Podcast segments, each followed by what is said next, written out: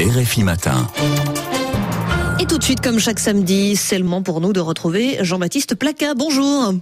Bonjour Andréane Mellard. Vous nous parlez euh, de l'Afrique du Sud aujourd'hui, le pays perplexe, on peut le dire, à cette coïncidence, l'arrestation de deux frères impliqués dans le pillage de l'État sous Jacob Zuma et la suspension de la médiatrice de la République en charge de la lutte contre la corruption. Jean-Baptiste, pourquoi tous les successeurs de Mandela sont entachés par de tels scandales?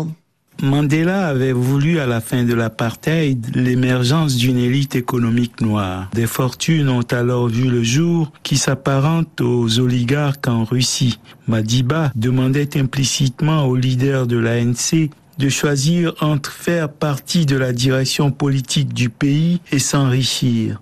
Syndicaliste avisé, Ramaphosa avait alors préféré aller faire fortune et n'est revenu à la vie politique active que plus tard. Zuma, lui, voulait et le pouvoir et l'argent. C'est ce qui l'a si souvent conduit aux fréquentations peu recommandables qu'il traîne comme autant de boulets.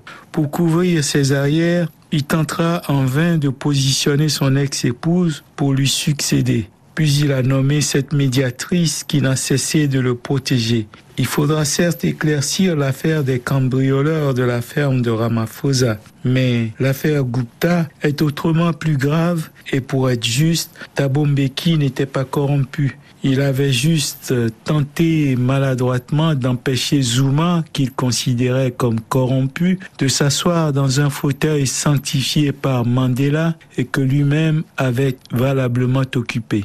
C'est ce qui lui a valu d'être contraint à la démission, mais l'histoire lui a largement donné raison depuis. Mandela n'a-t-il pas involontairement introduit le virus de l'avidité dans le pays Nullement. Un leader, si éclairé soit-il, ne peut prévoir comment peuvent être perverties dans le futur les orientations qu'il donne à son peuple.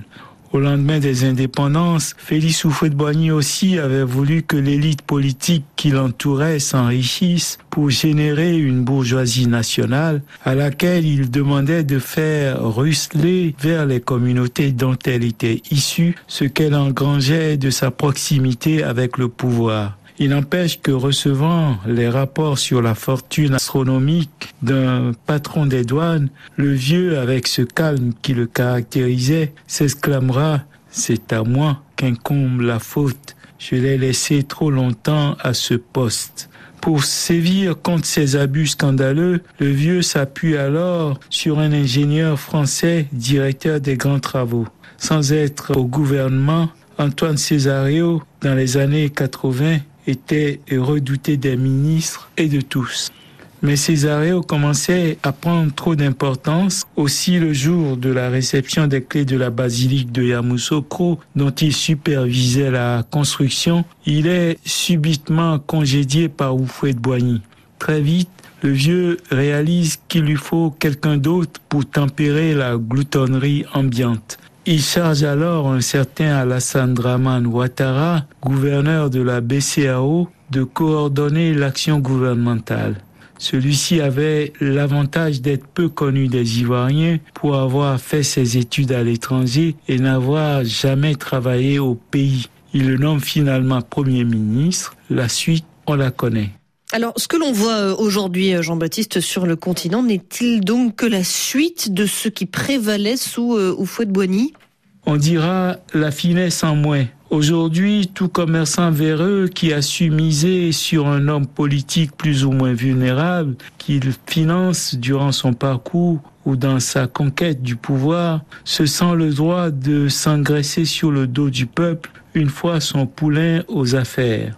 Margoulin hommes de paille et autres Gupta surgissent alors pour non seulement s'enrichir, mais aussi piller l'État et peser sur ses décisions majeures, souvent avec la complicité de quelques hauts fonctionnaires cupides.